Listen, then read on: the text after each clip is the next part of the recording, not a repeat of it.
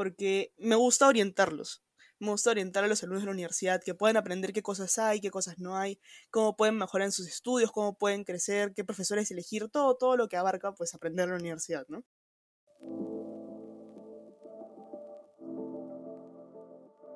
Bienvenidos a un nuevo episodio de Business Pills, el podcast que trae el empresariado encapsulado. Somos un espacio creado para estudiantes interesados en escuchar de primera mano sobre la actividad empresarial y laboral de nuestros invitados. El episodio de hoy es muy especial porque inauguramos nuestro tercer bloque Alto Rendimiento. Un espacio donde buscamos difundir las experiencias de alumnos UP que destaquen en alguna actividad extraacadémica. En esta ocasión nos encontramos con Ariana Peralta y Bianca Castro, directoras del programa REA en la Universidad del Pacífico. Ariana es estudiante de cuarto año de la carrera de Economía. En enero del 2021 se unió al programa REA y a partir de diciembre del mismo año trabaja como asistente de investigación para el profesor Javier Zúñiga. Por otro lado, Bianca cursa el cuarto año de marketing. Desde el 2020 ha participado activamente en organizaciones como Salsi Bachata UP, IESEC, el programa REA y el REUP, donde es coordinadora de la Comisión de Marketing. Transmitiendo desde Lima, lunes 2 de mayo de 2022.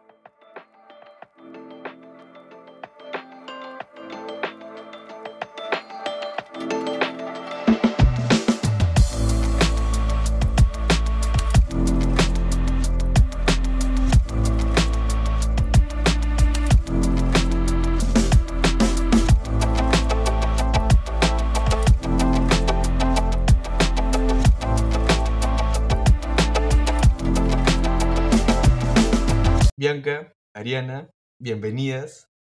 Estamos muy felices de tenerlas acá. Cuéntenos cómo están.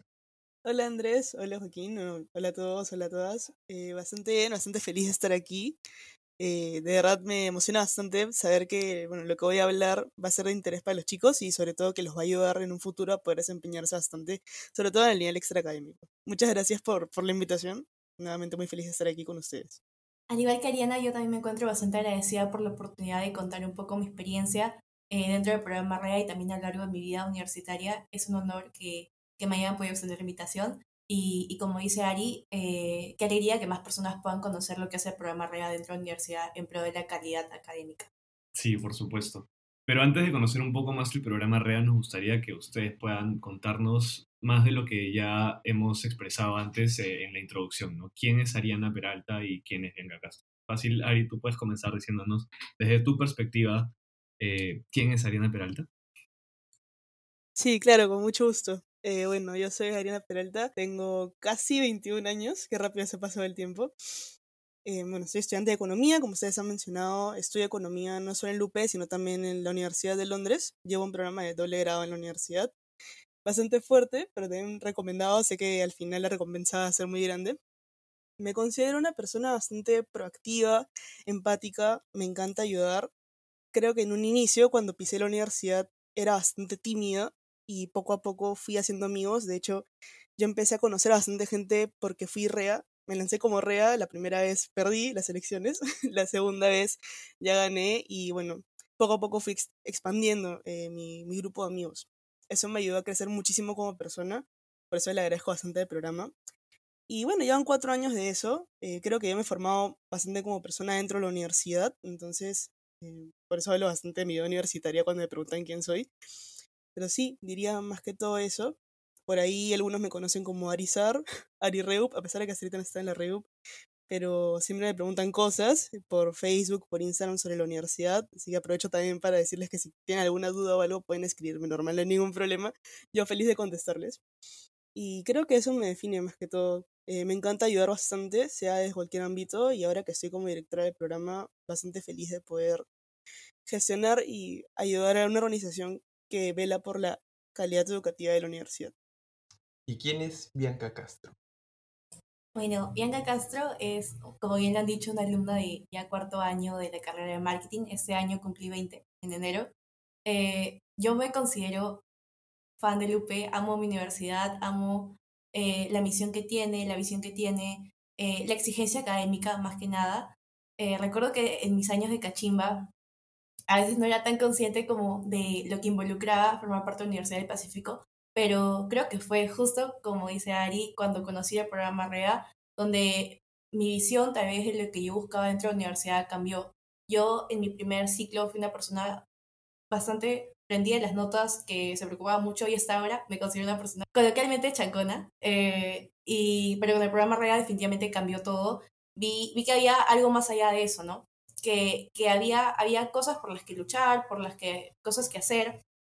Yo, mi primera vez siendo REA fue en 2020, 2019-2, y desde ahí no dejé de ser REA hasta que entré al programa REA el año pasado. Y ahorita como estoy bastante feliz, en donde estoy también bastante feliz con la REUP, eh, por ahí vemos temas macro de la universidad eh, casi todas las semanas. Justo hoy día se lanzó el comunicado de vicerrectorado académico, ahí que gracias a lo íbamos a volver a clases. Bueno, a clases con aforo 100%. Súper feliz por eso. Eh, también me considero bastante empática, me gusta mucho escuchar a las personas, me gusta mucho hacer amigos he aprovechado ese tiempo en la universidad de nuevo para poder conocer más personas, para poder interactuar más. Y por ahí, tal vez dos, dos adjetivos, me considero bastante soñadora y bastante como puntual con los tiempos, milimetrada, y, y creo que eso, esa persona es Yenga Castro. Business Pills no solo te trae perfiles y personas a quien admirar, sino también ahora te trae primicias y ya sabemos que el 2022-2 las clases van a ser presenciales pero pasando a la siguiente pregunta, em, Ari, cuéntanos acerca de tu experiencia como asistente de investigación en la UP. de repente podrías ir ah, contándonos cómo fue el inicio, qué ha sido lo más resaltante. Eh, ¿Te gustaría llevar tu carrera por esa ruta de investigación? Ya, a ver, em, es bien curioso porque yo siempre tenía como, o sea, yo sé que una persona siempre se proyecta a largo plazo, y creo que también a mediano plazo. Cuando yo estaba en la universidad, me acuerdo que veía a mis JPs, que eran asistentes de investigación, y que por coincidencia eran, creo que los maestros de sus promociones. Y yo decía, wow, son asistentes de investigación, y veía sus fotos y salían ellos en el SIUP sentados ahí, y decía, yo quiero ser como ellos algún día. Entonces, parecía que a mediano plazo, creo que yo siempre tenía la idea de que quiero chambear en el SIUP como asistente de investigación cuando fui rea de Mate 3, porque todo empezó en realidad porque yo fui rea de Mate 3, bien curioso, eh, yo conocí al profesor Javier Zuña, que es mi jefe ahorita, y tuvimos una muy buena relación, de verdad yo era bastante metida como rea, sobre todo en Mate 3 porque era un curso, uno, difícil, y dos, me gustaba mucho, es uno de mis cursos favoritos en la universidad. Pero sabía que mis compañeros no era así, entonces necesitaban algún tipo de apoyo. Eh, siempre andaba gestionando cosas, de repente proponiendo soluciones, proponiendo asesorías semanales, que les sirve bastante a mis compañeros, y todo ello llevó a que tuviera una muy buena relación con mi profesor. Ya como iba avanzando el ciclo, e incluso mi JP, que era su asistente de investigación en ese momento, me decía, oye, tú podrías ser la siguiente asistente de investigación, como tenía esa idea en la cabeza, ¿no? Y obviamente me gustaba la idea, pero yo decía, no, todavía no, estoy muy chiquita, eso fue en 2022, ¿no? mi cuarto ciclo. Pasó el tiempo y yo no lo consideraba, yo sabía que iba a ser directora del programa desde más o menos julio, creo, del 2021 y obviamente yo sabía que la idea era no trabajar porque podía ser muy pesado. Pero salió la oportunidad y dije, no lo puedo perder porque es con un profesor que conozco, que le tengo confianza. Sé que va a ser mi primer trabajo, por así decirlo, de manera oficial, pero es lo que quiero y quiero lograrlo. Entonces, no, me lancé, postulé. Yo no sabía, yo recién estudiaba estadística aplicada, entonces no sabía nada de programación, que era lo que te pedían como requisito. Pero el profesor sabía de que yo sí, a pesar de no saber, sí tenía las ganas de aprender. Entonces, bueno, me eligió, no sé cómo, pero me eligió. Y entré en diciembre, como bien dijiste Andrés en un inicio. En verdad bastante feliz, he aprendido mucho, he aprendido mucho, siento que con mi jefe me llevo bastante bien porque él comprende y de hecho él sabía también quién iba a ser directora, entonces cuando me aceptó en el puesto ya sabía que iba a conllevar el hecho de tenerme como asistente que de repente por ahí con los tiempos iba a estar un poco pesada, pero igual sabía que iba a darlo todo, ¿no? Y sí, he aprendido bastante de él. De verdad que yo sé que muchas personas suelen decir que su primer jefe es como, uy, malo, o lo recuerdan como una mala idea, pero yo de mi primer jefe digo, es increíble, es súper comprensivo, es súper empático, si yo tengo algún problema con los tiempos, normal, no hay ningún problema, no se molesta, a pesar de que no avance nada semanalmente. No es que no avance nada, obviamente avanzo, pero a veces por ahí tengo mis, mis problemas. no sé si de repente a largo plazo siga trabajando en el SIUP. Yo creo que, bueno, como economista sí sé que hay varias ramas que existen. Yo siempre he querido trabajar en el sector público y espero algún día primero empezar a realizar una práctica por ello y luego a ver en qué entro, ¿no? La investigación me gusta, sí, pero como digo, creo que todavía hay más ramas por explorar para ver a qué me puedo dedicar.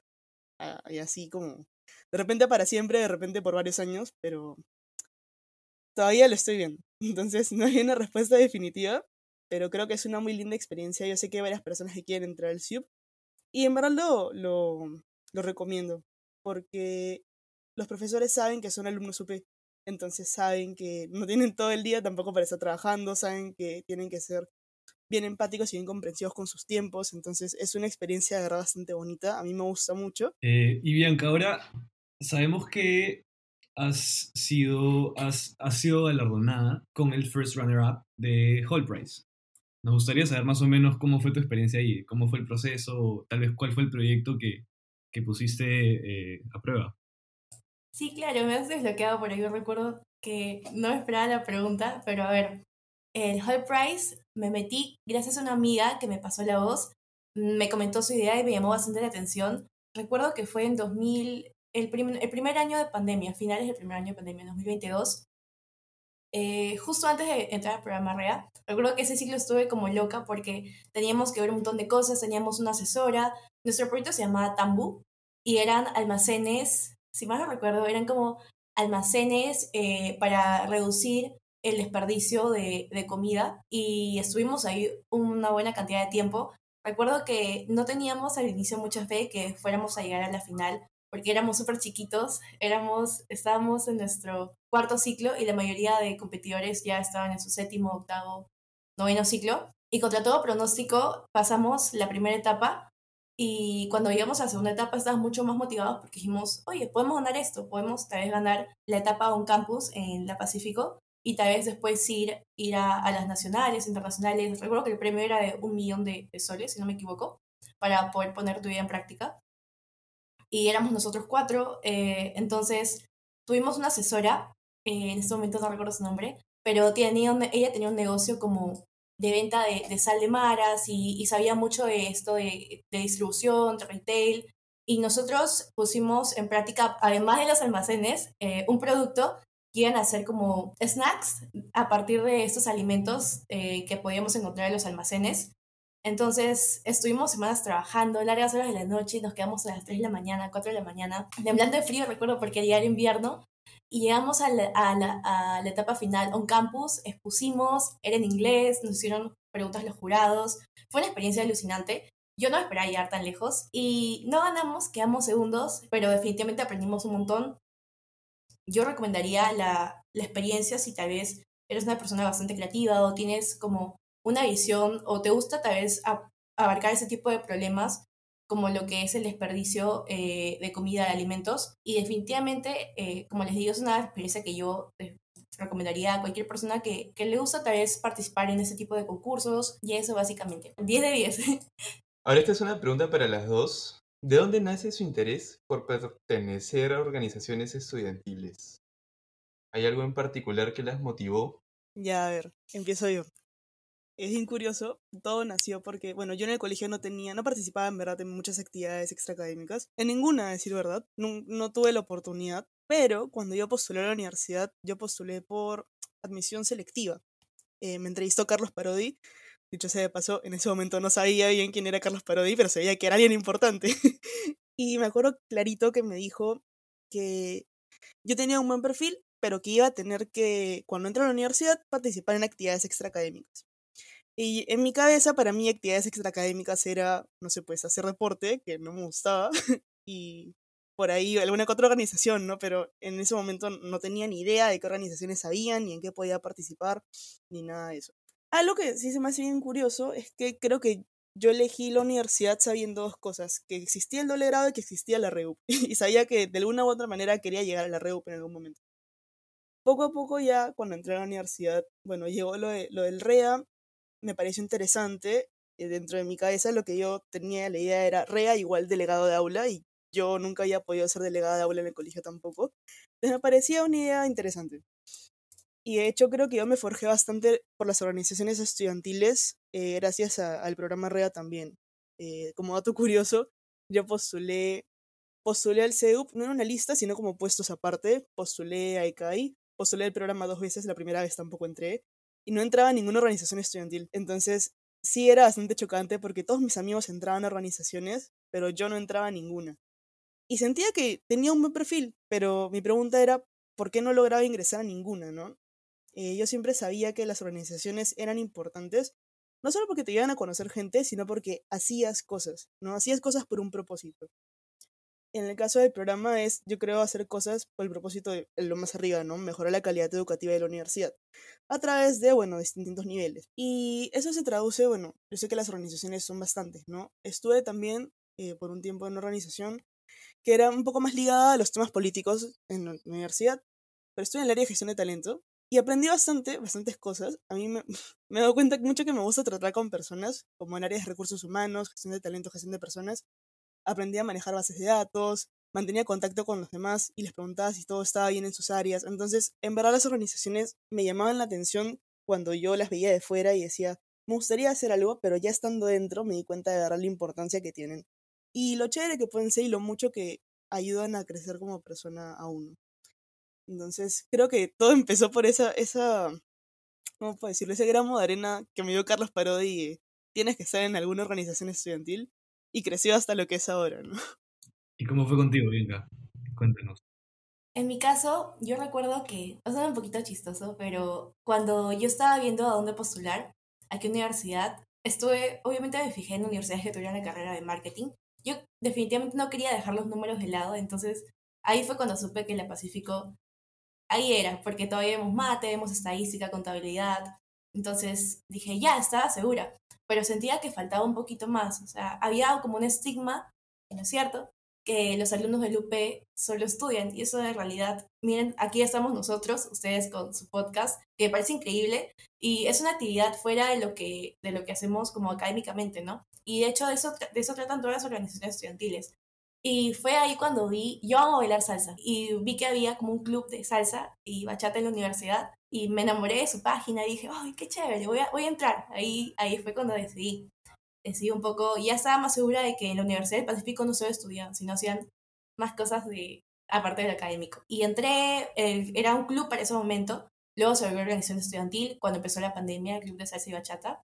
Estuve ahí dos años, dos años de mi vida universitaria, aprendí un montón. Para mí es como una segunda familia hasta ahora. Me costó un montón dejarlos, pero tenía que, que seguir como para poder continuar el camino del programa REA. La REUP aprendí un montón, me desarrollé como coordinadora de marketing. También, como bien han dicho, estuve en ISEC, ahí estuve en el área de recursos humanos y fue increíble nunca había aprendido tanto eh, durante un semestre en una sola área porque toqué temas que nunca había tocado tal vez en otras organizaciones. Como bien dice Ari, cuando es temas de gestión de personas tocas eh, bases de datos.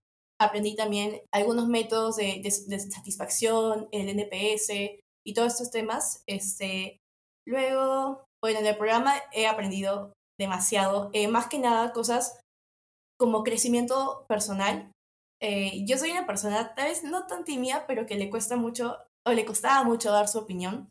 Y este año estoy aprendiendo un poquito más a hacer esto.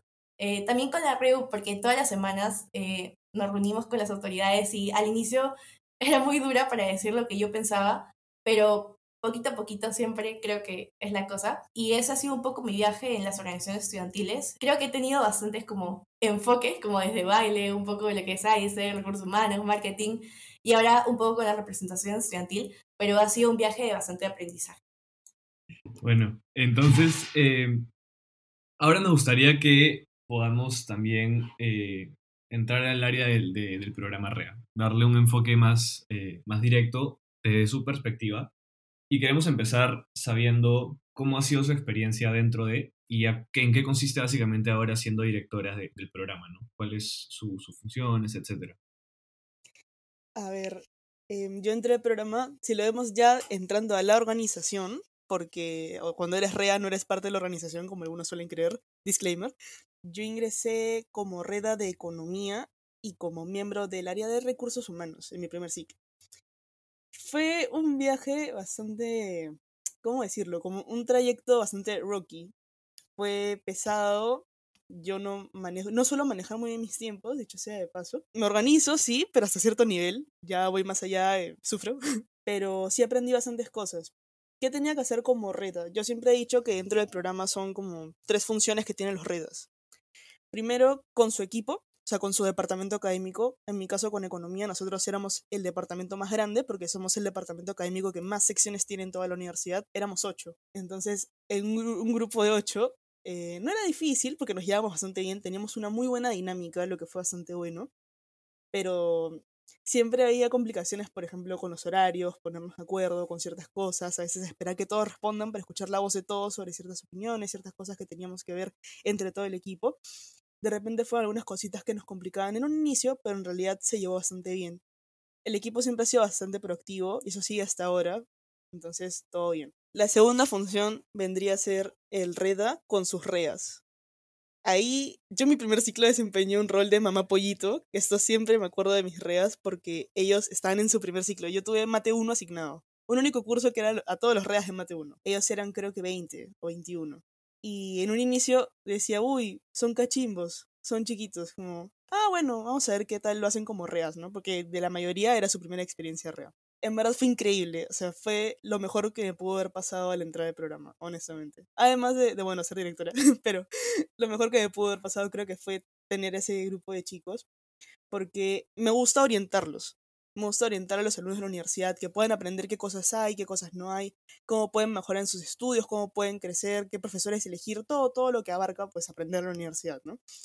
Y esos chiquitos tenían muchas ganas de aprender no sabían nada, pero ellos estaban ahí para escucharme. Y yo en un inicio creo que sí era un poco más cerrada, yo tiendo a ser muy formal, pero con ellos poco a poco empecé a sacar mi lado maternal.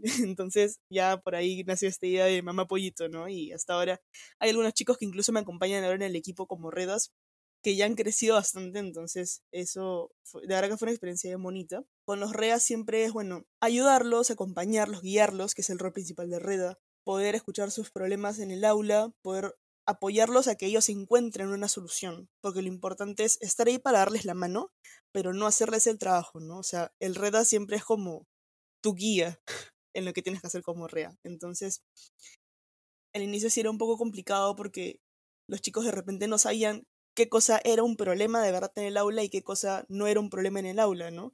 Habían chicos que, por ejemplo, creían que la dificultad del examen era algo que se podía cambiar o era algo por lo que se podían quejar obviamente hasta ciertos parámetros sí se puede, ¿no? Pero sí era como enseñarles que hay cosas que sí son factibles pedir y cosas que no. Entonces, era lo que yo tenía bien claro, pero al momento de hablarlo con ellos era, uy, ¿cómo les explico de una manera bonita, no?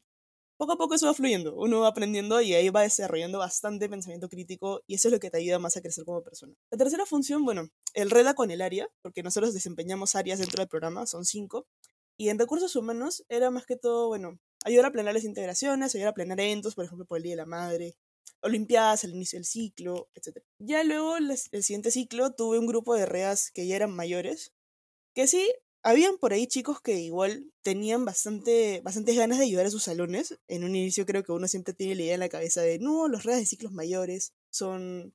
No le presta mucha atención a ser rea, no tienen mucho tiempo, pero luego en verdad te das cuenta de que hay chicos que sí le meten toda la camiseta para hacerlo mejor y dar lo mejor de ellos. Entonces, siempre hay por ahí algún rea mayor, algunos reas mayores, yo me acuerdo, que te devuelven el alma, por así decirlo. Entonces, ya con ellos fue una experiencia quizás distinta, pero igual fue una experiencia bastante buena. Ahí tuve un cambio de área que fue a calidad de datos. Manejamos toda la data del programa, bases de datos, vemos las encuestas parciales, vemos los reportes. Hay reportes internos que se envían a los jefes de departamento académico, eso también lo hacemos nosotros. Entonces ya era un poco más como aplicado, ¿no? La data. Yo sufría con Excel, pero ahí estaba bien metida intentando dar lo mejor de mí. Creo que eso es más que todo mi experiencia como reda en el programa, creo que ha sido bastante amplio. Ya como directora, pues es, es increíble, pero son cosas como muy rápidas, ¿no? Tú estás, no sé, en la universidad y de la nada tienes correos. Tienes que responder correos de chicos que te preguntan, ¿me han inscrito como REA? o responder correos de chicos que te preguntan, oye, em, no sé, envié mi encuesta parcial, pero no me llega un correo de confirmación. Em, ¿Está todo bien? Como, sí, tranquila, está todo bien, no hay ningún problema, ¿no? Y son cositas que van saliendo en el día a día. Es una chamba, creo yo, bastante espontánea. En realidad, ser, ser reda ya te prepara para una chamba espontánea, pero ser directora más aún, tienes que estar ya velando no solo por los reas, sino también por los redos. Sobre todo porque la información o las cosas que hagan los redos va a ser más visto por la comunidad universitaria y sobre todo por los REAS. Entonces, es un canal de información en verdad bastante, bastante importante y se tiene que cuidar mucho, ¿no? Creo que es una experiencia muy linda, de verdad. Por ahí que yo sufro bastante con los tiempos, como digo, y me estreso, pero en verdad como gestionar todo, poder preparar las actividades, poder ayudar a las áreas con los eventos, por ejemplo, con la bienvenida REA que tuvimos y con las integraciones que ya se vienen. También he estado ahí bastante gestionando eso y ayudándolos, entonces es una labor bastante pesada, me atrevería a decir, pero creo que todo tiene una bonita recompensa, ¿no? Ahorita, justo que estamos con las encuestas parciales, aprovechando para pedirles que completen las encuestas parciales, por favor, porque de las encuestas sacamos todo el feedback que se les da a los profesores. Ahorita que tenemos ello, pues es chequear, ¿no? Que funcione todo bien con el sistema, que los chicos estén llenando las encuestas, que efectivamente se llenen las encuestas porque el sistema se cae a cada rato y luego ya es con toda la data agarrarla y hacer los reportes, ¿no? Y hacer los envíos masivos. Entonces, es un poco más de dirección y de gestión de cada una de las áreas y verificar que todo esté funcionando correctamente. Eso es como yo lo resumí. Y bueno, apoyar al equipo siempre, ¿no? Bueno, ahora hay, dos puntos, antes de que Bianca por favor nos respondas, que queremos orientar en las respuestas. Y, y uh, primero, nos gustaría también entender cómo apoya a efectos prácticos el programa REA a la comunidad UP. Y ya que empezamos a hablar de las encuestas parciales, ¿cuál es la importancia de las encuestas parciales para nosotros los alumnos y de repente para los profesores? El programa REA tiene la misión de, velar por la calidad, la calidad académica de la universidad. Eh, respondiendo por ahí a, a una de las preguntas, ¿por cuál es la importancia de las encuestas parciales? Las encuestas parciales van a proporcionar un feedback súper importante que los profesores van a poder tener a mitad de ciclo. Aparte de la encuesta parcial, hay otra encuesta eh, que proporciona GDA, pero tiene resultados a finales de ciclo. Entonces, probablemente ya sea muy tarde para que los profes obtengan un feedback, para que tal vez puedan ver los comentarios que tienen los alumnos eh, sobre cómo se va desarrollando las clases. Más ahora, súper importante que estamos en una transición de clases virtuales a clases híbridas bueno, ahora con el aforo al 100%. Y esa es la importancia de la encuesta parcial. porque es necesario que, que la llenen, chicos, por ahí?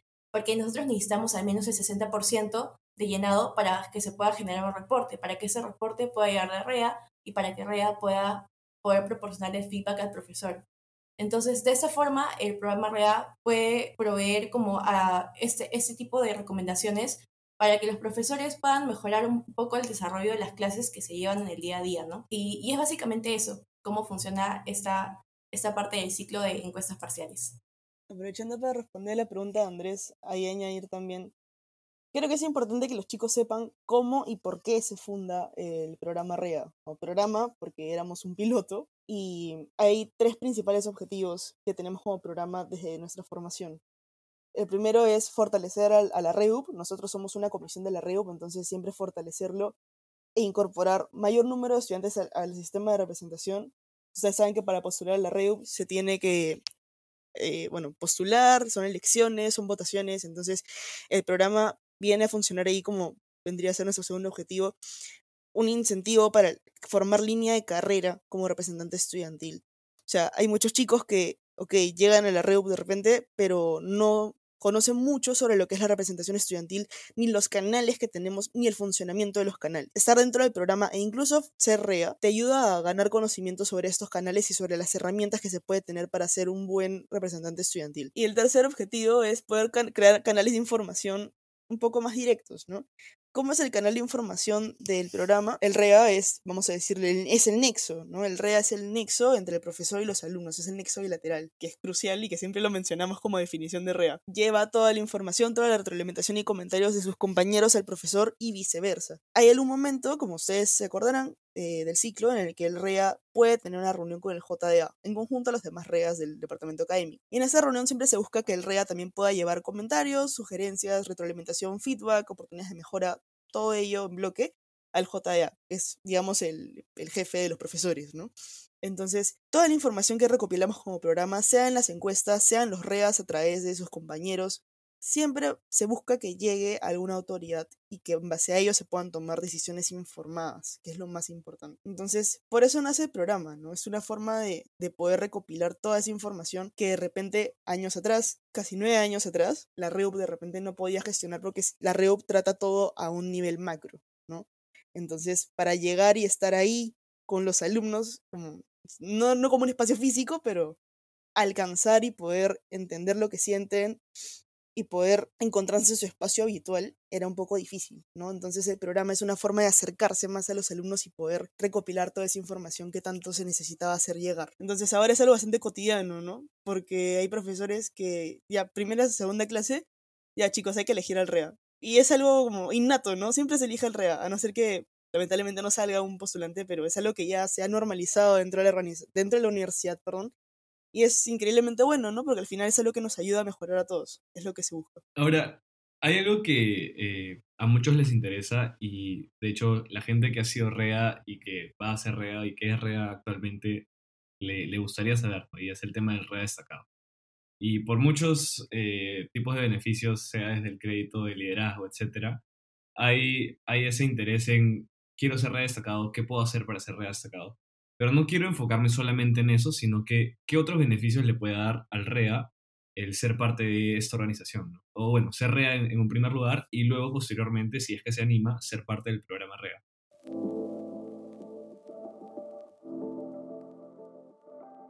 Gracias por llegar al final de la primera parte de esta entrevista.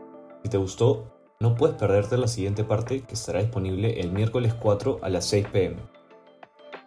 No te olvides de seguirnos en nuestras redes sociales como arroba Podcast. Este episodio no habría sido posible sin el trabajo en conjunto del equipo Business Pills. En especial queremos agradecer a Zoila Morales, la investigadora responsable, y a la profesora Beatriz Rodríguez Atizábal, de quien nació la idea de tener un espacio para el empresariado peruano. Nos unió para que fuese una iniciativa estudiantil y nos guía para que la historia empresarial esté siempre presente. Gracias.